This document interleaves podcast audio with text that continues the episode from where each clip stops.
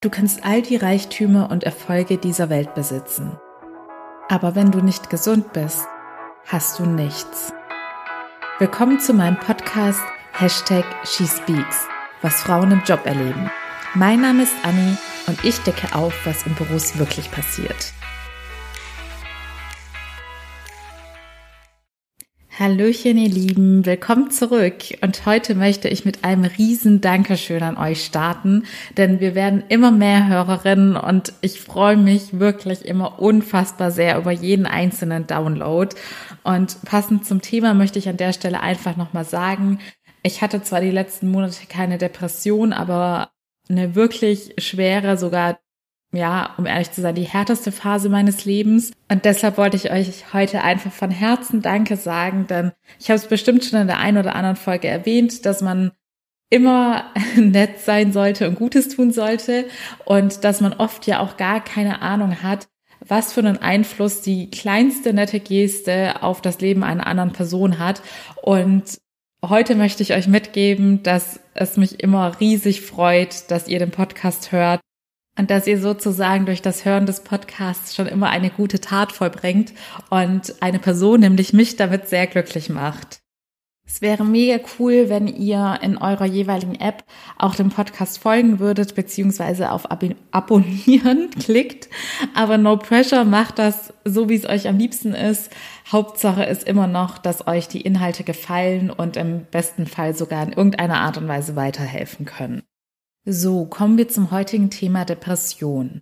Diese Folge ist Teil 2, das heißt, wenn du neu mit dabei bist, dann empfehle ich dir, die letzte Folge anzuhören zum Thema Depression am Arbeitsplatz. Da erzähle ich einen wahren Fall, der ganz gut widerspiegelt, was jetzt unter anderem auch heute hier nochmal näher erklärt wird, nämlich, dass man eine Depression nicht immer eindeutig erkennen kann, beziehungsweise in den seltensten Fällen kann man das den Leuten sozusagen von außen ansehen. Dennoch ist es möglich, dass sich diese Erkrankung in der ein oder anderen Verhaltensveränderung, vor allem dann auch im Job oder am Arbeitsplatz widerspiegelt. Und demnach ist meine Zielsetzung heute für dieses Thema zu sensibilisieren und durch Aufklärung mehr Verständnis zu schaffen, damit die Stigmatisierung von psychischen Erkrankungen endlich beendet wird denn ich glaube, das Einzige, was helfen wird, ist, dass jeder das Sprachrohr, das er hat, und sei es nur seine eigene Stimme, man muss ja nicht unbedingt irgendwelche Kanäle in den sozialen Medien haben, zu nutzen und dafür einzutreten, dass psychische Erkrankungen ganz genauso gehandhabt und anerkannt werden wie körperliche Erkrankungen. Ich habe alle Informationen, die ich heute hier teilen werde, von der Deutschen Depressionshilfe als auch von meinem Stern Fernstudienlehrgang, der von einem jahrelang erfahrenen Arzt und Psychotherapeuten entwickelt wurde.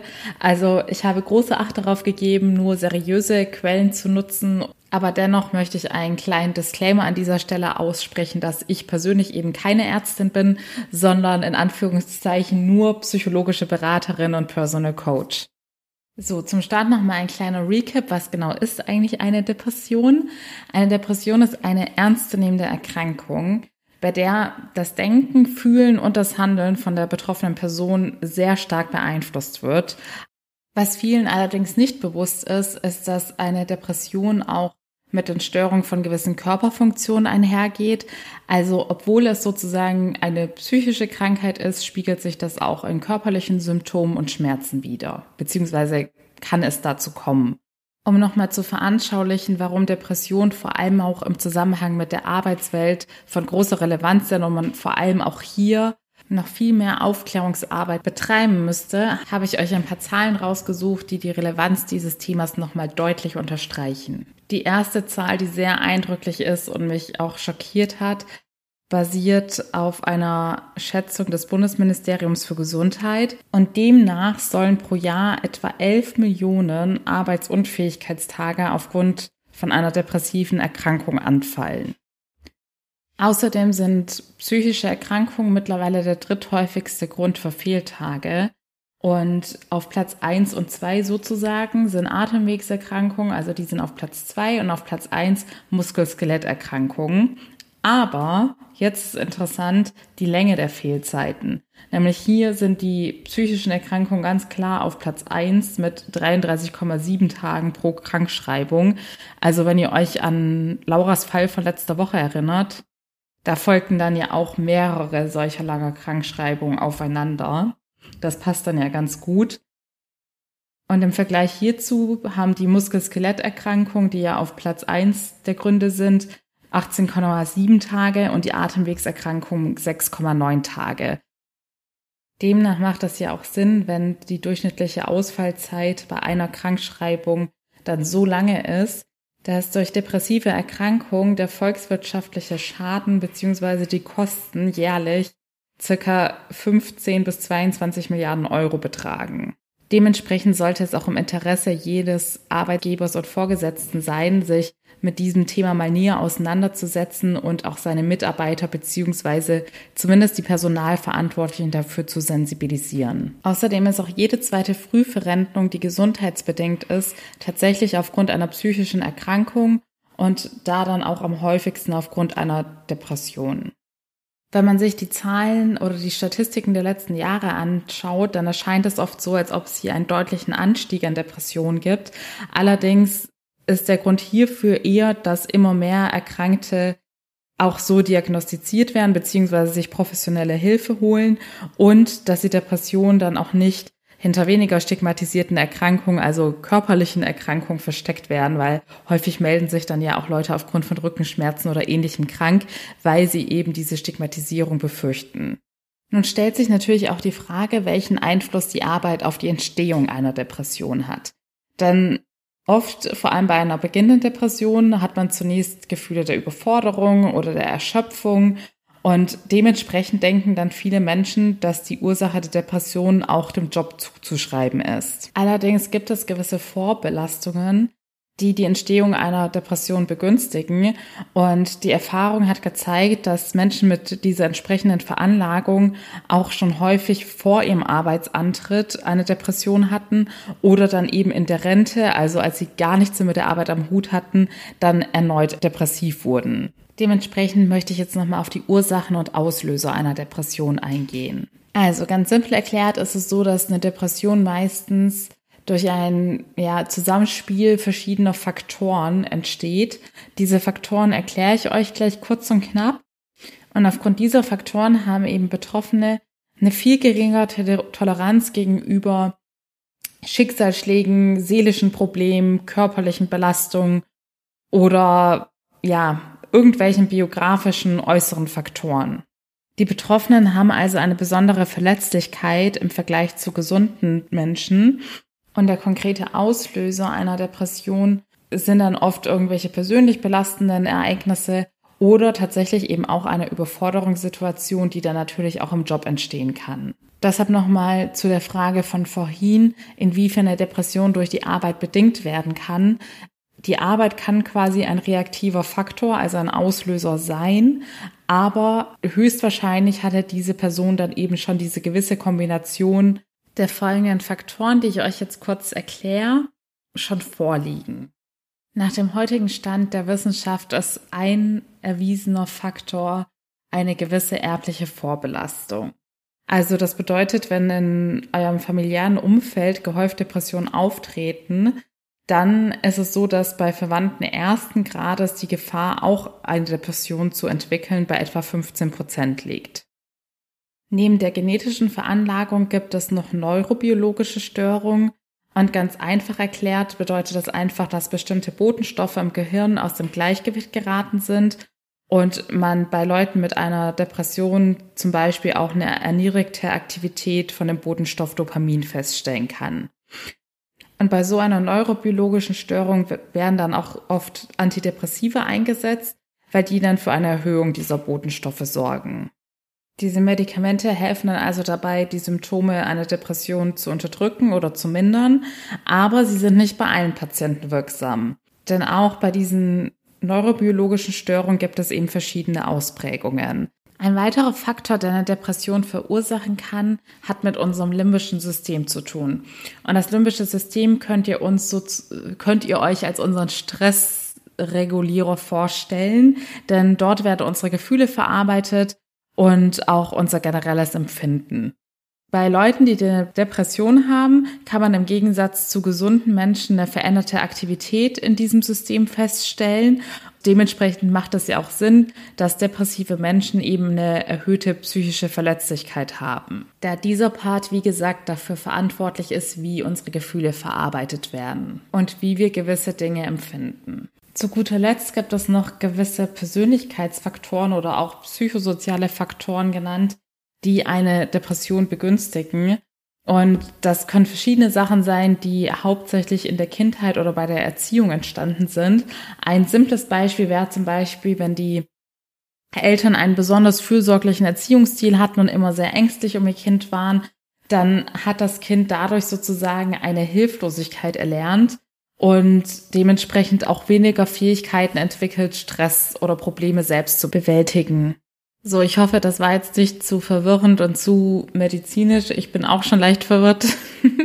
Aber ich denke, es ist auf jeden Fall sehr deutlich geworden, dass es eine sehr komplexe Kombination verschiedener Faktoren ist, dass es ein sehr individuelles Krankheitsbild je nach Patient ist und dass es absolut nicht selbstverschuldet ist und es nichts damit zu tun hat, dass jemand irgendwie nur emotional schwach ist und nicht so gut mit Schicksalsschlägen oder Rückschlägen umgehen kann, sondern es ist teilweise einfach auch genetisch und biologisch bedingt. Es gibt allerdings noch weitere Faktoren, die eine Depression begünstigen und die auch ganz einfach zu verstehen sind. Nämlich, tatsächlich betrifft es häufiger Frauen, Singles, Großstädter, Personen mit einem niedrigen Bildungsgrad oder Ausbildungsgrad, Arbeitslose, Personen mit wenig sozialen Kontakten und Cannabiskonsumenten und Personen, die Alkoholmissbrauch betreiben. Mir war es jetzt wichtig, diesen Part ausführlich rauszunehmen mit den Ursachen, weil ja gerade im Zusammenhang mit dem Thema Depressionen und am Arbeitsplatz oder im Job auch häufig das Thema Burnout aufkommt und hier habe ich mich auch noch mal ein bisschen zu eingelesen und es ist eben so, dass es gemäß der internationalen Klassifikationssysteme keine Diagnose für Burnout gibt und dementsprechend sehr viele Menschen, die aufgrund eines Burnouts aus, äh, krankgeschrieben sind oder sich eine Auszeit nehmen, tatsächlich eine depressive Erkrankung haben. Denn bei einem Burnout gehen die meisten Menschen davon aus, dass die Ursache dessen eine Überforderung durch den Job ist. Da sich hinter einem Burnout aber wie gesagt oft eine depressive Erkrankung verbirgt, ist dieser Aspekt der Überforderung tatsächlich eher in Ausnahmefällen der eigentliche Auslöser dieser Depression. Denn auch bei einer Depression spürt man ein tiefes Gefühl der Erschöpftheit, wie eben auch bei einem Burnout.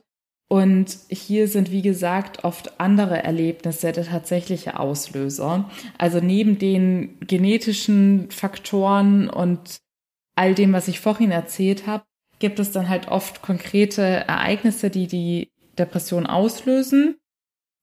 Und das müssen aber nicht immer nur negative Ereignisse oder Schicksalsschläge sein. Tatsächlich können es auch einfach ganz normale Veränderungen im Leben einer Person sein und es können auch positive Veränderungen sein, wie zum Beispiel ein Urlaub oder eine Beförderung oder eben auch die Geburt eines Kindes. Ihr habt sicherlich alle schon mal von den Wochenbettdepressionen gehört. Und ich meinte gerade übrigens Erschöpfung und nicht Erschöpfheit. Aber ich bin gerade selber schon etwas erschöpft. Es ist nämlich jetzt schon drei Minuten nach Mitternacht und die Folge sollte dementsprechend schon online sein. Aber wir kriegen das schon alles hin. Auf jeden Fall wollte ich auf dieses Missverständnis mit dem Burnout nochmal eingehen.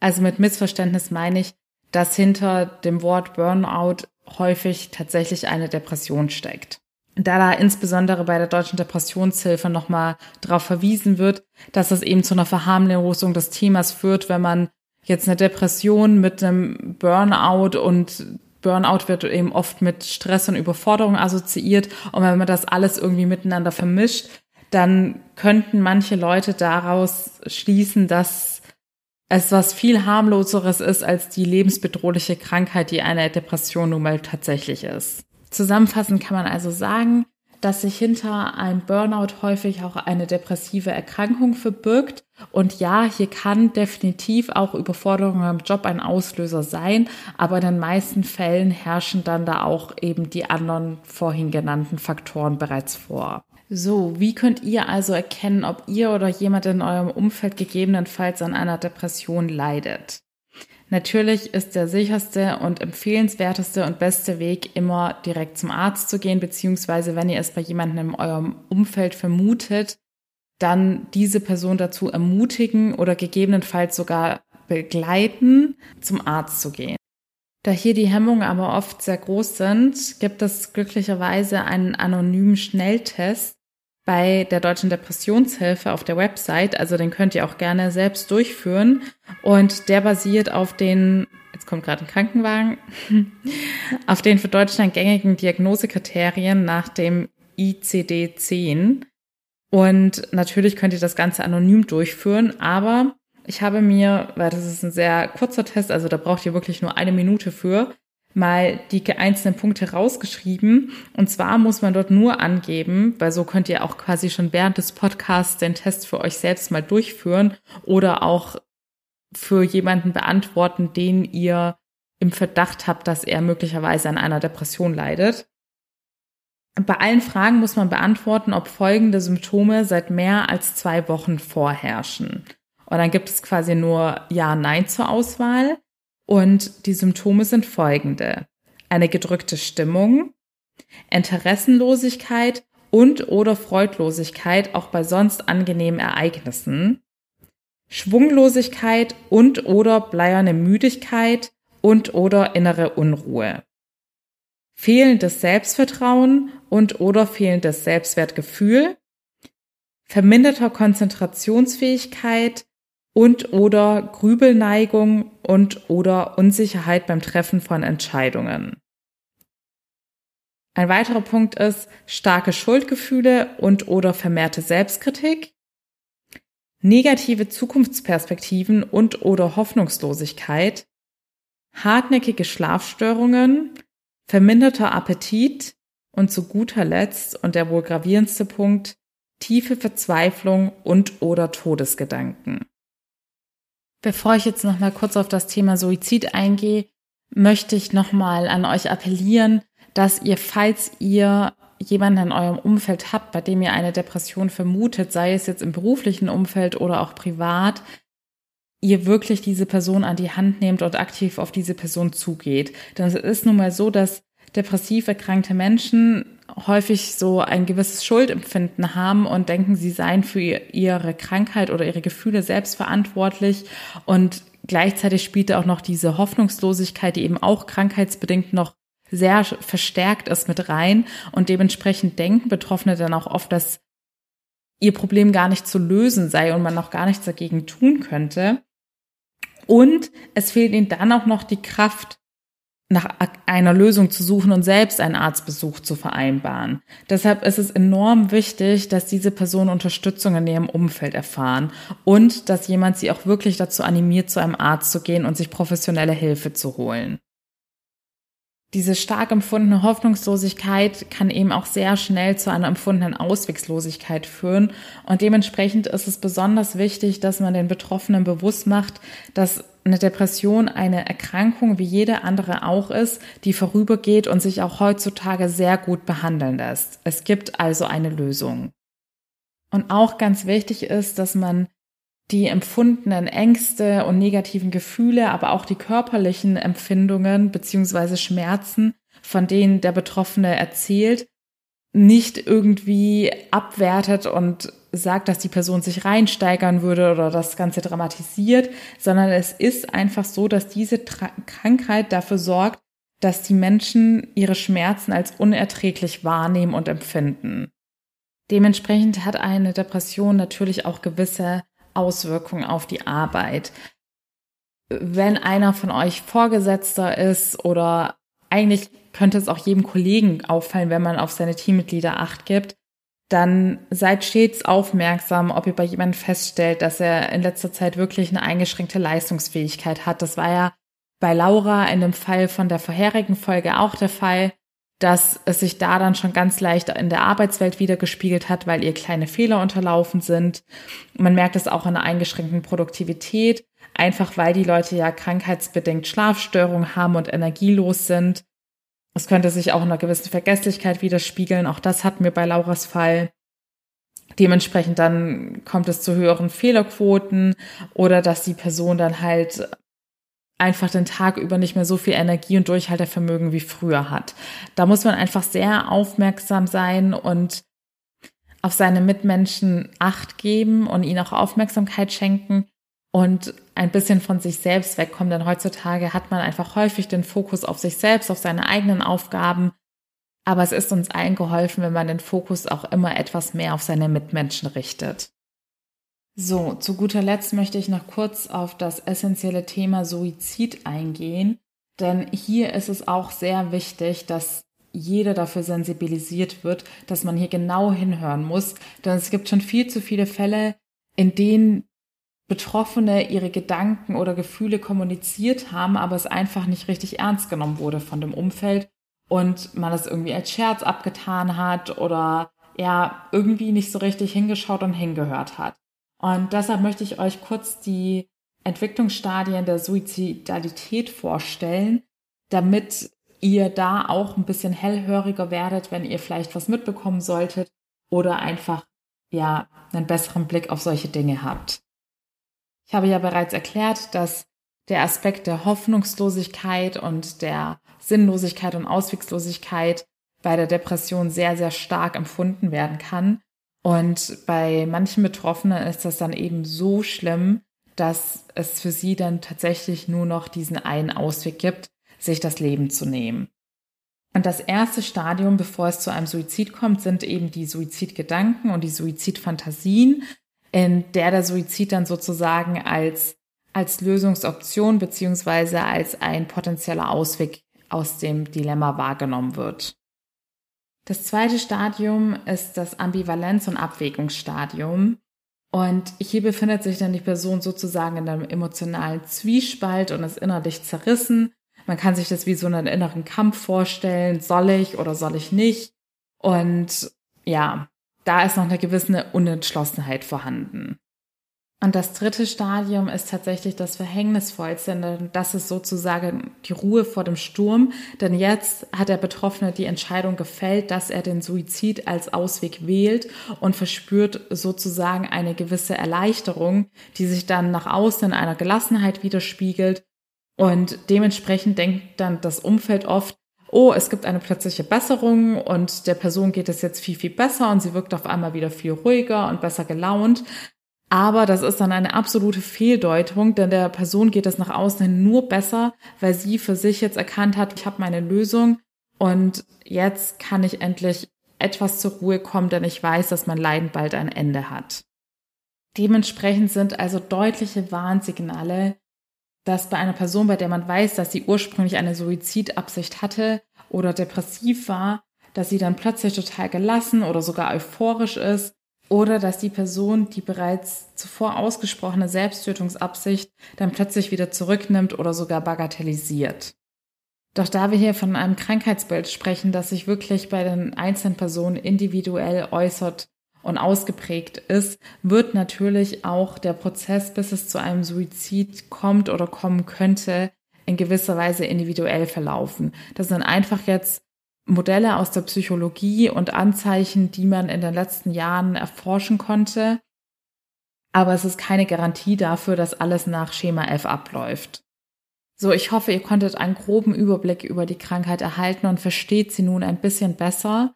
Selbst wenn nur eine Information dabei war, die für euch neu war, dann hat das ja schon geholfen. Bitte schweigt nicht über dieses Thema, sondern tauscht euch gerne mit Kollegen, Freunden, Familie und sonst wem aus. Ich hoffe, dass es eines Tages ganz normal sein wird, über psychische Erkrankungen zu reden und dass keiner mehr ein Schamgefühl empfinden wird, wenn er von seiner Erkrankung erzählen wird. Und wie gesagt, man sieht den Menschen die Krankheit nicht unbedingt von außen an. Es kann aber sein, dass aufgrund gewisser Symptome, die gehäuft bei depressiv Erkrankten vorkommen, wie zum Beispiel diese starke Erschöpfung, die Energie- und Antriebslosigkeit, dass man das dann eben doch in der Arbeitswelt feststellen kann, dadurch, dass dann vermehrt Fehler etc. auftreten, habe ich ja gerade schon erklärt. Und falls euch sowas auffällt, dann scheut nicht davor zurück, das Gespräch mit dieser Person zu suchen und ihr Hilfe anzubieten. Ihr könnt es wirklich aktiv und ganz direkt ansprechen, dass euch aufgefallen ist, dass diese Person in letzter Zeit sehr niedergeschlagen wirkt. Und glaubt mir, viele Menschen wünschen sich unterbewusst einfach, dass es irgendwem auffällt und ihnen jemand Hilfe anbietet. Aber sie trauen sich einfach nicht, sich selbst zu öffnen. Es tut mir leid, dass die Folge ein bisschen holpriger war. Ich glaube, ich habe sehr viele Wortwiederholungen und Versprecher drin und ich hoffe auch, wie gesagt, dass es alles einfach und verständlich war. Denn es ist heute leider viel mehr Zeit mit der Recherche draufgegangen, als ich ursprünglich eingeplant hatte. Und dementsprechend haben wir jetzt auch fast schon ein Uhr. Aber wie gesagt, ich denke, das Wesentliche habt ihr verstanden, dass man immer genauer hinschauen und hinhören sollte, dass man lieber einmal zu viel als zu wenig seine Hilfe anbieten, sollte. Und falls ihr euch noch detaillierter für das Thema interessiert, empfehle ich euch von Herzen die Deutsche Depressionshilfe. Da sind wirklich sehr viele detaillierte Informationen zu finden und alles ist ausführlich erklärt. Dort findet ihr, wie gesagt, auch nochmal diesen Online-Schnell-Selbsttest, den ihr anonym durchführen könnt und auch weitere Anlaufstellen, falls ihr dringend Hilfe benötigt. Ich danke euch fürs Zuhören und ich freue mich, wenn wir uns am Donnerstag zu She Speaks About hören, wenn ich wieder ein paar Quick and Dirty Tipps für euch parat habe. Bis dahin alles Liebe, eure Annie.